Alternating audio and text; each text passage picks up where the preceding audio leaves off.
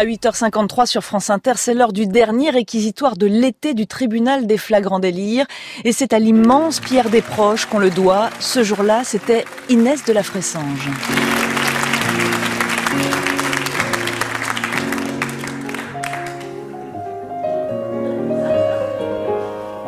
Bah, brigadier. N'empêche, c'est un bon pianiste.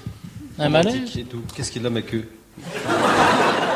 Je ne vois pas le rapport avec le pianiste. Française, français, belge, belge, rouquine, rouquin, coquine, coquin, mesquine, mesquin, villebroquine, villebroquin, mannequin, mannequin.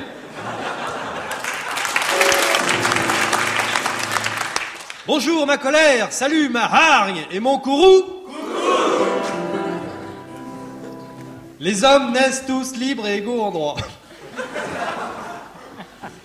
Qu'on me pardonne, mais c'est une phrase que j'ai beaucoup de mal à dire sans rire.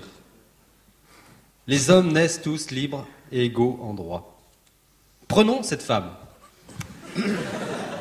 C'est une image, madame. Loin de moi l'idée de vous prendre ici, dans ce box trop exigu pour les 181 cm de splendeur nacrée qui compose en tout bien tout honneur votre principale source de revenus.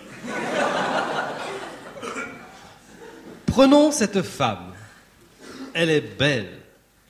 La beauté. Existe-t-il au monde un privilège plus totalement exorbitant que la beauté?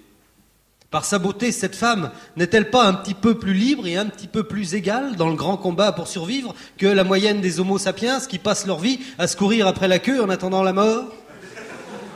Quel profond imbécile aurait l'outrecuidance de soutenir, au nom des grands principes révolutionnaires, que l'immonde boudin trapu qui m'a collé une contredanse tout à l'heure possède les mêmes armes pour asseoir son bonheur terrestre que cette grande fille féline aux mille charmes troubles où l'œil se pose et chancelle avec une bienveillante lubricité contenue, difficilement contenue?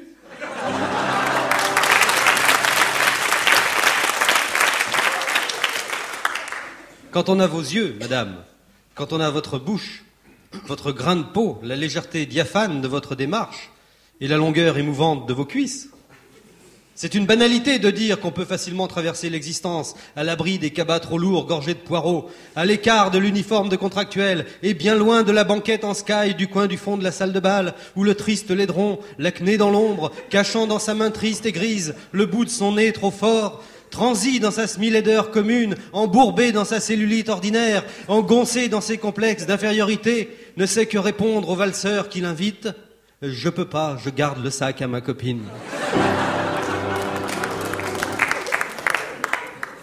Et encore, le boudin con ne souffre pas, mais il y a le boudin pas con, le boudin avec une sensibilité suraiguë, le boudin qui est beau du dedans, le boudin qui a dans sa tête et dans son cœur sa beauté prisonnière, comme ces gens du Nord de la chanson qui ont dans les yeux le bleu qui manque à leur décor. Pourtant, Dieu me tripote, merci mon Dieu. La différence est mince entre une beauté et un boudin. À y regarder de plus près, elles sont étonnamment semblables. Elles possèdent l'une et l'autre le même nombre de fesses et le même nombre de seins.